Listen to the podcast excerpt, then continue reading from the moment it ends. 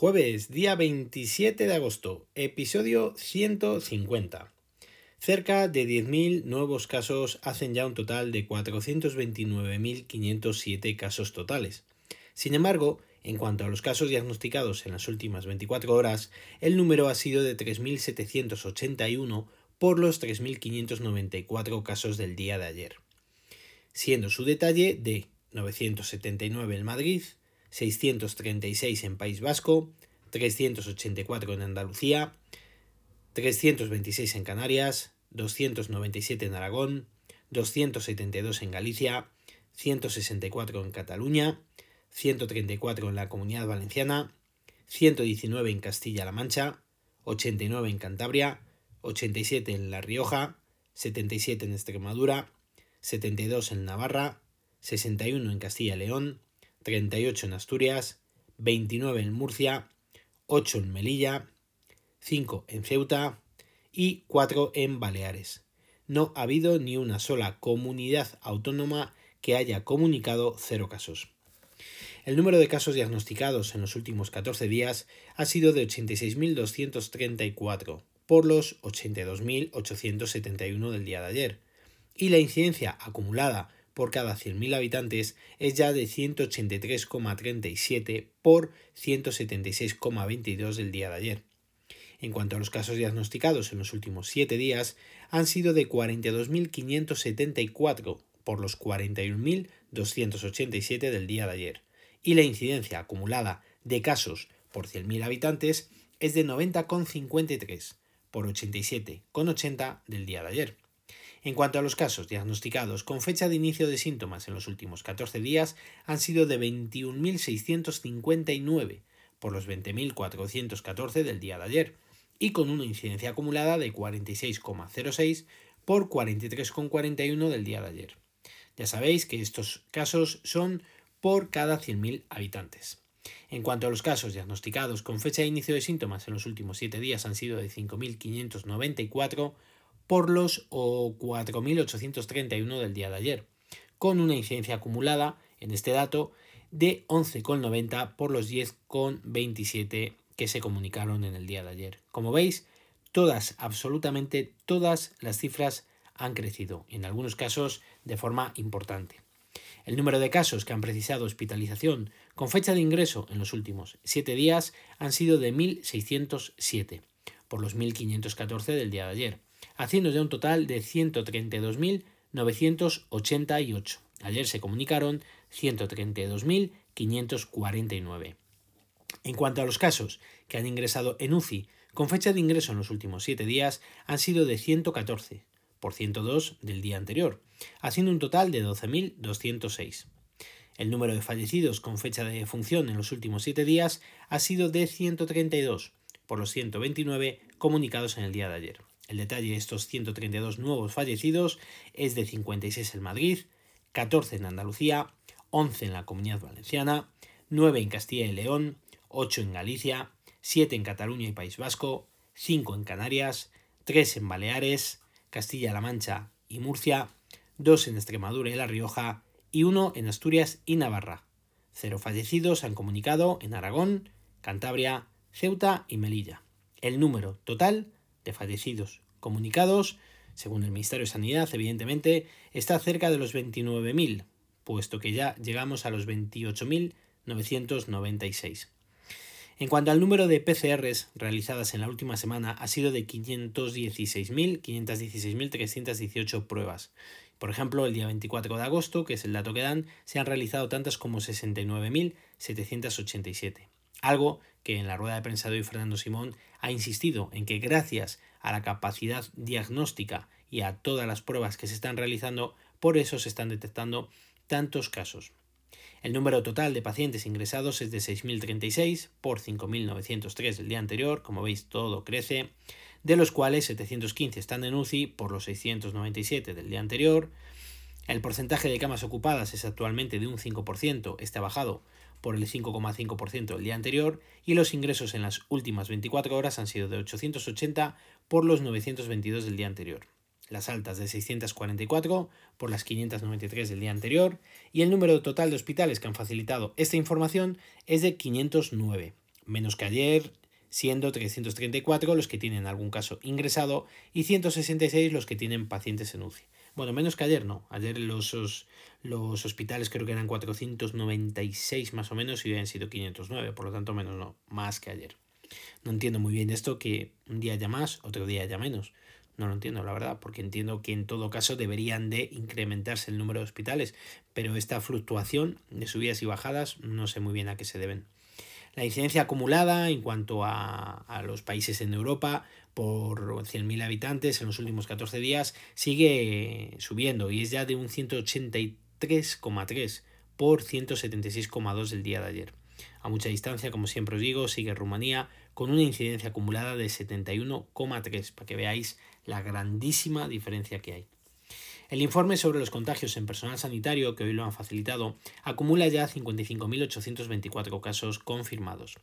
Sin embargo, desde el 11 de mayo hasta el día de hoy, el número total de nuevos casos diagnosticados ha sido de 5.404 siendo los diagnosticados en los últimos 14 días de 1.475 y de 705 los diagnosticados en los últimos 7 días. En cuanto al número de contagios con fecha de inicio de síntomas en los últimos 14 días han sido de 601 y en cuanto a los últimos 7 días han sido de 165. El detalle de los 5.404 en cuanto al ámbito de exposición es de 3.130 en el personal sanitario, 1.639 en el personal sociosanitario y 635 en otro tipo de centro sanitario. También han informado hoy sobre los brotes, pero realmente con toda la transmisión que está habiendo por España, personalmente creo que es un dato poco relevante en estos momentos. Nos llenan de números y al final no nos cuentan nada. Es más importante ver lo que está ocurriendo en cada rincón para ser conscientes del problema que se nos está viniendo encima de nuevo, o más bien que ya tenemos encima. Vamos con el tema del colegio, que todavía queda mucho y va a quedar mucho que hablar. De momento, para facilitar todo, la Organización Mundial de la Salud ha indicado que las escuelas no son para nada el motor principal de transmisión de coronavirus. Mientras tanto, nuestra ministra de Educación, Isabel Cela, ha presentado un acuerdo con 29 medidas que han votado a favor todas las comunidades autónomas. Salvadorilla, por su parte, ha enumerado las cinco medidas que se deberán de adoptar en todos los centros escolares distancia interpersonal de un metro y medio, uso de mascarilla a partir de los 6 años de edad, higiene de manos, ventilación muy frecuente y toma de temperatura antes de la jornada escolar a todas las personas que asistan al colegio.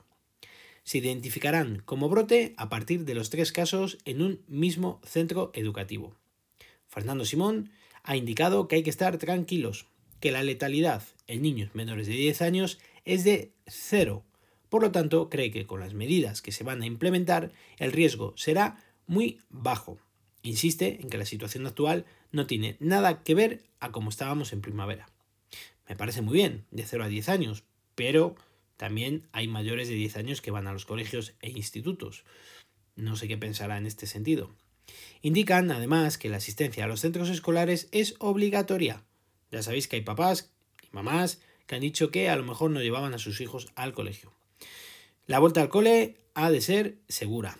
Sin embargo, la ministra Cela no tiene propuestas para apoyar la conciliación de los padres que podamos estar afectados por un rebrote y que obliguen a que nuestros hijos permanezcan en casa, con el consiguiente problema de conciliación, como siempre lo ha habido.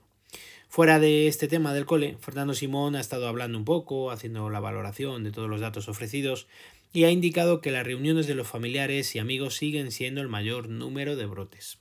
También los brotes asociados al ocio nocturno siguen siendo muchos y sobre todo el problema está en la búsqueda de contactos porque lleva una complejidad importante. Los brotes en las residencias de ancianos también están al alza. Vamos con el apartado de tecnología. Madre mía, podéis echar un ojo en las distintas páginas web o los distintos blogs de tecnología. Se ha filtrado lo que parece una nueva versión del iPad Air con el formato del iPad Pro, pero parece ser que no tendría desbloqueo mediante Face ID y el desbloqueo se realizaría mediante Touch ID. Me imagino que estaréis pensando, ¿dónde va a tener el Touch ID si va a tener los marcos como el Pro? Pues parece ser que estaría en el botón de encendido del lateral. Lo más curioso es que las fotos del manual que anda rulando por ahí parecen atestiguar dicho lanzamiento, pero es que el manual está en español Sí, sí, en español. Algo raro, raro, raro, como diría Papuchi, en paz descanse. También tendría conexión mediante USB-C y el tiempo lo dirá, pero estamos terminando agosto y el próximo mes, sí o sí, tendremos los nuevos iPhone y se supone que los nuevos Apple Watch. Eso está asegurado. La verdad es que hay ganas de saber qué características tendrán estos dispositivos. La aplicación de Android Auto se ha actualizado y ha mejorado mucho las opciones de ajuste, siendo de ajuste, perdón, siendo mucho más legibles y fáciles de entender. Hacía falta, la verdad, porque estaban un poco liosas. Meterte en los ajustes, eso era como decir, mmm, bote y merienda. Me voy a sentar tranquilamente a verlo porque era muy complicado. Eh, la verdad es que, bueno, mm, no debe estar llegando a todos los usuarios dicha actualización, como en otras ocasiones, ya lo sabéis pero lo deben de estar desplegando de forma paulatina. En mi caso, particularmente, sí que lo tengo ya implementado y estado cachorreando con ello. Simplemente yo no observo nada más que una, como diría, una agrupación de todos los ajustes con unas pantallas mucho más legibles y con una interfaz mucho más bonita. Pero recuerdo que es en la interfaz de la app del teléfono. No tiene nada que ver con lo que vemos en el coche, ¿vale? Por hoy de momento nada más. Este es el capítulo 150, como os he dicho al comienzo de, este podcast. Así que estoy de celebración, de celebración, o más bien estamos de celebración. Jamás podría pensar que pudiera llegar a grabar tantos capítulos y mantenerme con ganas de ello. La verdad es que las escuchas son pocas, ¿para qué engañaros? Pero para la publicidad que le he dado, sido cero, demasiado es. Así que ya sabéis, os agradecería pues alguna valoración positiva o bien publicidad entre vuestros contactos y amigos para intentar dar mayor visibilidad a este podcast y seguir creciendo un poco más.